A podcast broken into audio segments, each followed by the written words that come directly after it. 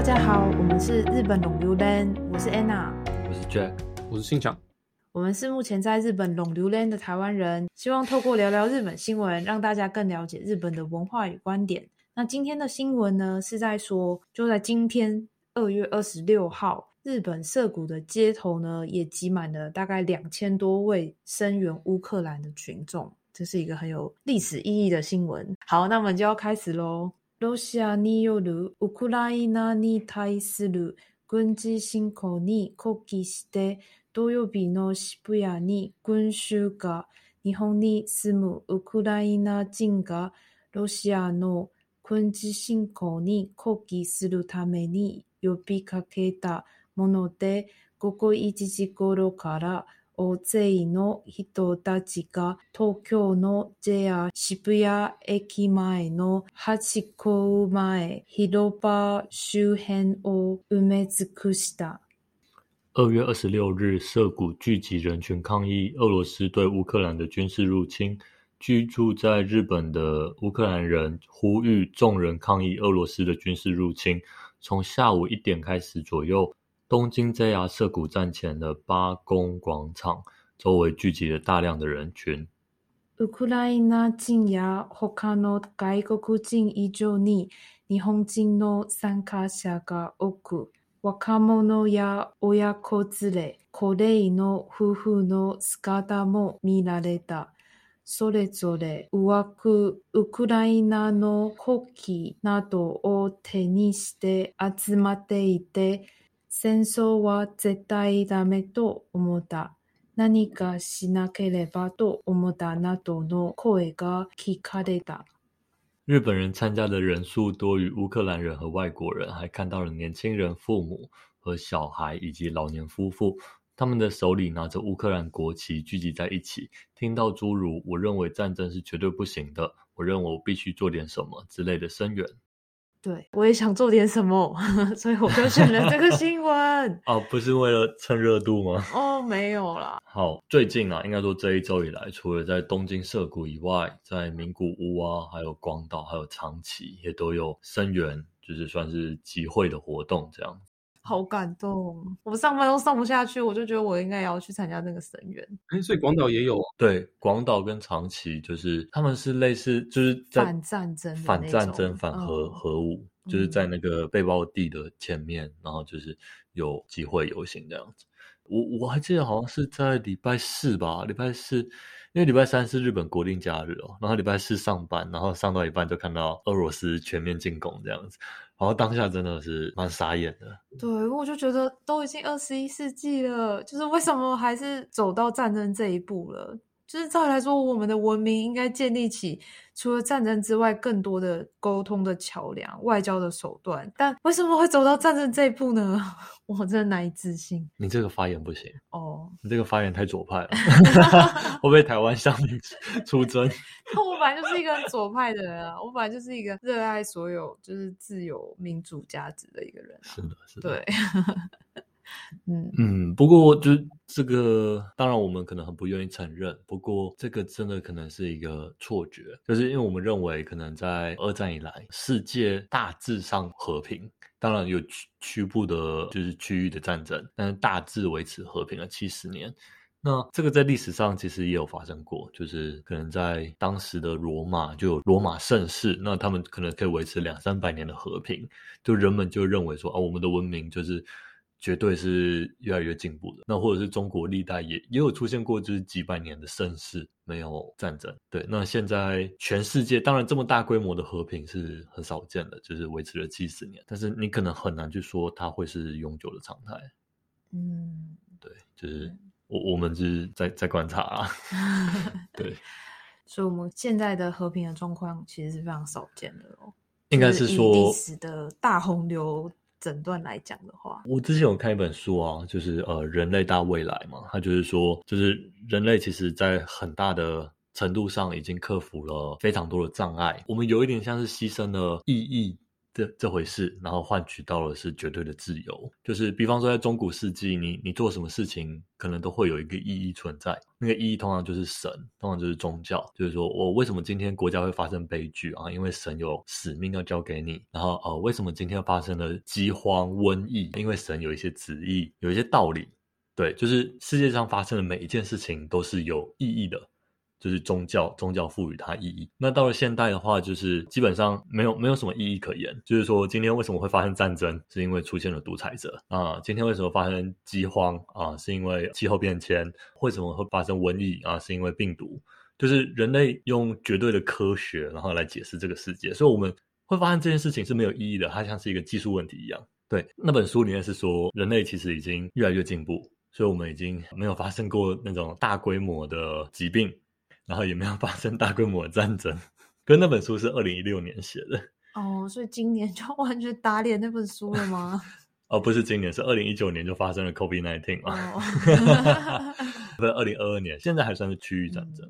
我我们当然希望说世界越来越好，然后我们的竞争走向越来越文明的竞争，而不是这种就是拿拿枪互开的竞争这样子。对，但是。就要要再观察，就是和平真是得来不易这样子。那我我们还是讲一下从日本的观点，就是来看这件事情。大家就是可能已经在新闻上有看到，就是日本其实有发起制裁哦，就是加入欧美的联盟，就是包括美国、英国、还有日本、还有澳洲、还有台湾跟韩国，通通都有加入。哎，韩国也有加入，韩国也有加入。对，日本方面的制裁是禁止俄罗斯政府在日本。发行还有分配新的主权债券，就是禁止它在日本境内募资的意思。对，那本来就有很多吗？其实还好哦。其实俄罗斯大部分的募资好像有七八成全部都是在欧洲完成的。哦，是哦。所以欧洲那边对它的制裁是最有效的。对，那日本跟台湾、韩国就是。形式意义上比较大一点，没错，我们就是想做点什么。好的，但是日本日本又更不一样一点，对我等下会讲。好，然后呃，另外一个是对俄罗斯的出口会管制，那基本上会跟朝鲜跟阿富汗一样比较办理，所以应该是真的蛮严格的。像我在日本每一次要汇钱，然后那银行都要打电话来，他说：“哎，我接下来要问你五个问题，那你要回答 yes or no 这样子。”然后他说：“哦，请问你这笔钱是要汇去北韩支援核武器吗？”然后心里想说：“哇，这个这也太酷了吧！” 我就说：“不是。”然后之后就就有类似都是这种问题，说：“啊，你是要把钱汇去伊朗支持呃化学武器吗之类的？”我说：“哦，不是。”所以以后会多第六个问题吗？有可能，请问你是把钱汇去俄罗斯吗？对，支援他们进攻乌克兰吗？不是，不是。信讲的银行也是有会问你同样的问题吗？有啊，他每次都会问很多问题，尤其是汇到证券商的时候，然后每次都问一样。对对对。所以日本防这个防洗钱是蛮严格的。嗯嗯，对。然后那个岸田首相有表示说，他们对俄罗斯的经济制裁不会直接妨碍能源的供应。他说，日本保有两百四十天的石油储备，然后电力公司还有燃气公司拥有两到三周的液化天然气的库存。那他们说，他们也会释放战备的石油储备啊，然后动员一些产油国还有产气国增产之类的，就是来来确保日本的稳定供应啊。那还有一个是俄罗斯其实有产奶气哦。那奶气相当于在半导体制造用用蛮多的，所以是有可能影响到整个亚洲的半导体生产。然后刚才说为什么为什么日本对于俄罗斯制裁有一定的象征意义，是因为日本跟俄罗斯其实在北方领土，他们那边有争议哦。呃，北方领土就是北海道以北的。四个小岛，那四个小岛的故事跟台湾有一点像。它就是说，日本当初战败的时候，被签了那个旧金山合约嘛。那旧金山合约表明，日本应当放弃对于千岛群岛的所有的主权伸索。然后这个里面也有包括对台湾，就是说对台湾的主权伸索是失效的。对，那同时间那个条约又没有把千岛群岛划给苏联，然后也没有把台湾划给中国，所以就就是。国际上会有人主张说啊，这个这些小岛包括台湾就是主权未定论。对对对，但是呃，但是没有用啊。那个时候因为台湾还是就是交由中华民国管了嘛，然后千岛群岛就是俄罗斯就直接登陆，然后两年内就把千岛群岛上的所有日本人统统遣返回来。当时住在千岛群岛上的日本人现在都住在北海道，所以现在那四个岛都是没有人居住的，都是俄罗斯的。啊，都是俄罗斯的。那这件事情在安倍上台之后就有一定的进展哦。他们那个时候就有安倍上台之后跟俄罗斯就积极交涉，就要把这四个小岛拿回来。对，那这四个小岛基本上不太能放弃了。就是如果哪一个政治人物说啊，我们就把这四个小岛就是送给俄罗斯的话，那相当于政治上的自杀。哦，是因为它也是有很多石油，跟钓鱼台一样吗？有它有蛮多矿产的哦。但是之所以说是政治自杀，是因为很多日本人对那个岛上是有有情感的，因为当初他们才被赶回来而已嘛。那他们家族或什么之类，都还是想回到那些岛上这样，所以就是不会有不会有政治人物说我要放弃。那个那个小岛有点像钓鱼台一样，嗯，就是不论是台湾或者中国，应该都不会有人说哦，我们放弃钓鱼台算了，反正他都给日本管那么久。对，哎，所以钓鱼台现在也算是日本的，日本的，日本实际管理哦。对，但是呃，台湾跟中国对他都有主权伸索。那所以，因为当时他安倍跟俄罗斯就是桥的，好像有一点点进展，所以在二零一四年，就是克里米亚发生克里米亚事情的时候，欧美对俄罗斯进行了。制裁的时候，那个时候卢布也贬得非常惨，但是日本那个时候就没有加入制裁，对，他就有点希望说啊，那你把那个岛还我，因为我这里可以让你就是你知道继续募资啊，因为俄罗斯还是需要就是外国的投资啊，那也需要继续有一些主权基金的发行嘛，对，那那时候日本有点算是打这个算盘嘛，就是说，嗯，你那个四个岛。如果还我的话，什么都可以谈哦。对，所以但是这一次就基本上破局了，就是呃日本也加入了制裁的行列。那基本上北方四岛是俄罗斯不太可能还你的。而且其实我我有看到他们的日本的官员出来讲，他说现在发生这种局势，虽然离亚洲很远，但是俄罗斯的北方四岛或北方领土那边跟美军是有可能。会比较紧绷的，所以就是日本人还是要盯着那一块。对，就是如果如果演变成世界大战的话，可能就那就是亚洲战线就会在那里这样子。嗯，就有点紧张。我以为亚洲战线会在台湾这里，还是就是在那个内第一岛链嘛？它也是第一岛链哦？我不知道。对，现在好像已经很少人在说第一岛链。让我们假设台湾不会被卷入战火，好了。我已经不敢想象了，有点太天真了。OK，那个岛上有两个冬天不会结冻的港口了，所以对于俄罗斯进出太平洋是很重要的。对，然后还有那个群岛蕴含两千吨的黄金啊，一万吨的银跟就是稀有金属，然后还有天然气跟石油，所以。日本跟俄罗斯都有意开采啊，不过就就有争议嘛，所以就可能还不能动作这样子。嗯，也是跟钓鱼台有点像。我记得我们那时候在日本不是有遇到一个俄国人，嗯，然后他不是就说他一开始要来日本留学的时候，嗯，他的家人也是有一点惊讶，因为就是其实日本跟俄国也不是，就也不算是非常友好哦。对啊，他们可能就是也在争那些岛屿嘛，嗯嗯嗯，所以也算是有点惊讶他这个选择这样子。嗯，对。那关于那个岛屿，其实俄罗斯政府是有在谈的，要不要把岛还给日本？因为就是可以得到一个亚洲的盟友吧。但是就是他们说，嗯，但是如果我们还你，我们不想用“归还”两个字，这样。那 用什么字？就可能很很在乎那个名分这样子。即使他们当时有做民调，就俄罗斯境内的民调，即使在三一一海啸的时候，也就是全球对于日本的同情都达来到高峰的时期。俄罗斯人想要归还的人也没有没有上升很多，嗯，对。那有一个解释是说，他们把日本视为就是跟德国一起的那种邪恶轴心国，所以没有很想还那个岛这样子。直到现在，直到现在，现在我都不知道谁比较邪恶了。对你，你讲到刚刚那个我们在日本遇到俄罗斯人，我才想到当时。我们有问问说，哎，那你来日本这件事情，你家人怎么看啊？因为日本毕竟离俄罗斯很远嘛，他是莫斯科人嘛，嗯，对啊，那你你离开这么这么远，你家人怎么说？他说他爸就跟他说，你就去啊，然后就再也不要回来了。然后我们当时还很惊讶，说，哦，所以你们家庭失和吗？还是怎样？他说没有，他说完全不是那个负面的意思。他说他他爸的意思是说，就是留在俄罗斯，基本上工作机会也少。然后他当时用的的确，他的确是用“自由”这个字。他说，就是自由也越来越少了，所以他说能离开就离开，然后不要回来。我我认为俄国人对于他们的价值观跟我们还是蛮像的，对，那只是他们可能就有点无能为力吧。嗯，对啊，就是在在他们境内，他们也没办法做些政治上的改革啊，或示威啊，或或者是做出一些公民上的行动。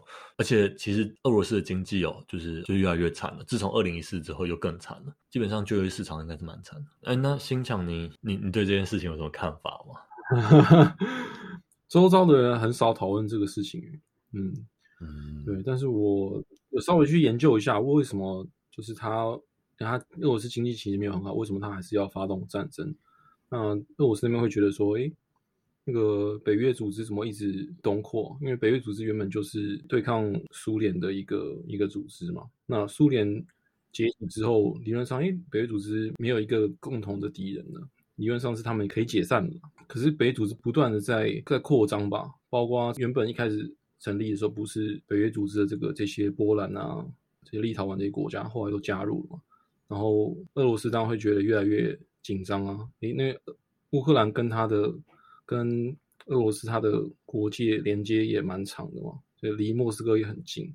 那如果乌克兰也要申请加入的话，俄罗斯觉得，哎，你们是不是又来针对我这样子的感觉？所以有一些他历史的复杂情绪啦，他们他们可能会觉得，你你你要你要慢慢这样一步一步温水煮青蛙，那要要干就来干那种感觉啊。对，日日本这边。我刚刚讲到那个，他们一个官员出来接受访谈，他有说，历史上来说，希特勒啊，或者是拿破仑都入侵过，就是俄罗斯这样子。那当时他们都还有一些缓冲区，但是到现在就是缓冲区完全没了，所以。可能是一个理由，但是说实话，在我眼里，就这个理由非常牵强。对，就是说真的，如果如果你尊重别的国家的主权的话，他爱干什么就干什么。他他在他的边界放很多的飞弹，也不是你入侵他的理由。对我我是说，当然这是以个人的逻辑来说啊，以国家逻辑可能不一样。但是这的确是蛮蛮符合现况的，因为明明就是也是超级大左派。啊，我是我是，对，没有，但是是这样，就是比方说，哦，中国在它就是东南沿海放很多飞弹，那所以我们有理由可以入侵中国吗？当然不是嘛，我们是透过外交或者不对称打击的能力，就是我们也在我们沿岸也放飞弹了，要放就来放。他在他他旁边放很多，就是不论是防御性或侵略性的设施，这不代表你有你有道理去入侵人家，或者是你有。充分的理由，所以，我我觉得我真的不知道，因为说真的，大家也都不知道普丁要什么。我我我觉得大家就接着看了。但是我我想我想聊一下那乌克兰的总统泽伦斯基哦，泽伦斯基在这一场危机之前，他真的是比较少就是跳上荧光幕嘛，对。但是就是这场危机发生之后，就是越来越常看到他。然后一开始，其实说真的，所有人心里想的应该都跟跟我想的差不多，就是他是一个演员呢。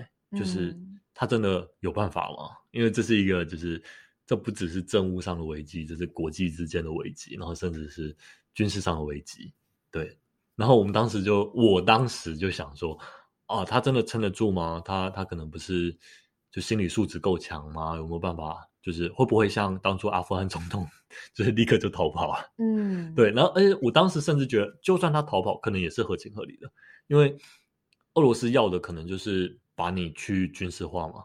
那基本上就是，就是你如果留下来，可能就是被斩首，那就是你也没有好处，对你的国家也没有好处。那所以，如果你逃跑，我可能会觉得啊，有点合理。但是我觉得最近几天的发展，我真的觉得泽伦斯基真的就是呃，心理素质非常强健，而且非常热爱他的国家。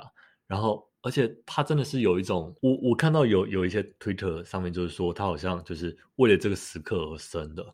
就是我觉得他做的非常好，他不停的就是就是送一些呃影片出来，然后他战争一一爆发，他就立刻换掉他的西装，他就开始穿那种军用的排汗衫之类的，然后就是很诚恳的说，哦，我们正在就是被入侵，那就是请大家就是一起抵御这个外敌这样子，是一个很好的大外宣跟大内宣，就是如果我在我是乌克兰人，我绝对会想看到这样的。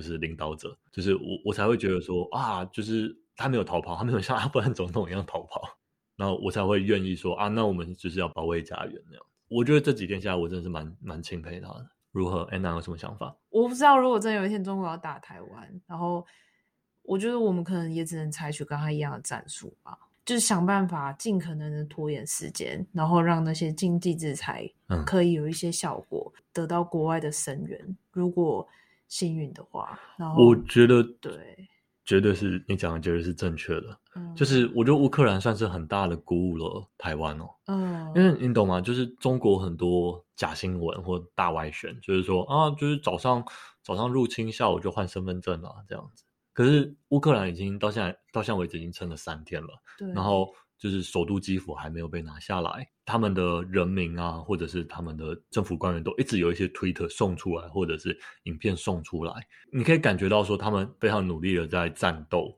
然后，所以，所以时间一长了，就是国际制裁就越打越重嘛，因为不得不。然后时间一长了，就是连俄罗斯境内也出现了抗争的声音，你就会觉得说，这种大内宣跟大外宣真的非常重要。就是我们要怎么样在平常就训练好，或者是平常就做好国际社会对我们的支持跟同情。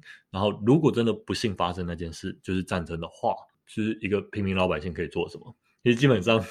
平民老百姓感觉就是一直一直送那个 social media 出来，对对，就是那个公车站的那个，不是有一个爸爸要跟他哦女儿道别，然后因为那个爸爸要上战场，啊，对，那个我每看必哭，对然后我真的觉得就是很难过这样。对对对对对。然后还有就是嗯他们总统跟他们嗯政府官员，然后在基辅的街头嗯，拍影片嘛，嗯然后就是对。说、呃大家都在这里，我们都会留到最后一刻这样。嗯，好吧，我觉得我们现在能做的就是把英文跟日文学好，然后到时候我们就被访问的时候，我们就是要对答如流，然后就可以做好大外宣。嗯。你觉得这样是不是一个个人可以做的事情？我不知道，呃我觉得是啊。那另外一个可能要做的 是你不觉，得乌克兰最近的人被访问，他们英文都有过好吗？有好的有不好的，嗯，但是我觉得嗯好的比例很高哎、对吧？就好像随便一个人就是在地铁站就直接开路，英文都超好。对对对，就可以立刻让全世界人了解他们的情况。对，嗯嗯，但是我我觉得除了对于就是您刚刚讲的，就是欧美世界或者是日日本世界以外，我认为对中国的大外宣哦也很重要。嗯，就是如果中国境内有越多人同情台湾的处境，我觉得我们会越有利哦。就像俄罗斯境内也爆发了反战的示威嘛，那他们很多人出来说，嗯，就是我们的总统疯了，就是你不要，就是我有家人在乌克兰，就是你你做这种事情到底是为了什么？然后好像有一个国家艺术院的总监，他直接请辞，他说我没有办法再领这个杀人凶手的钱了，然后他自己发起的 project 他会无偿把它做完，但他不要再领国家的薪水了。我我觉得这种大外宣或者是对中国的博取他们的情感也是非常重要的一环。这样子，我我原本有想到有一个手段哦，嗯就是假如说就是欧美不来帮忙，那我们就是拿那个台积电做要挟，就是说哦你不来帮忙，那我们就 shut down 整个十八厂这样子。Anna 就说啊你这样不行，你这样真的是人家做生意，人家干嘛配合你搞这种国家级的动作？啊然后我想说，哦，那也可以啊，你不要 shut down 你的厂，那我们就我们就征招台积电的工程师去国军里面扫地，去拔草，去拔草，就是哎、国家有难哦，就是征召义男通通上上前线去拔草干嘛？然后欧美人就会说啊，拜托你们，拜托你们回去无城市，拜托拜托你们回去生产，拜托要打仗我们来。嗯，黑色幽默啊，黑色幽默。黑色幽默好了，我们是不是要去台积电了？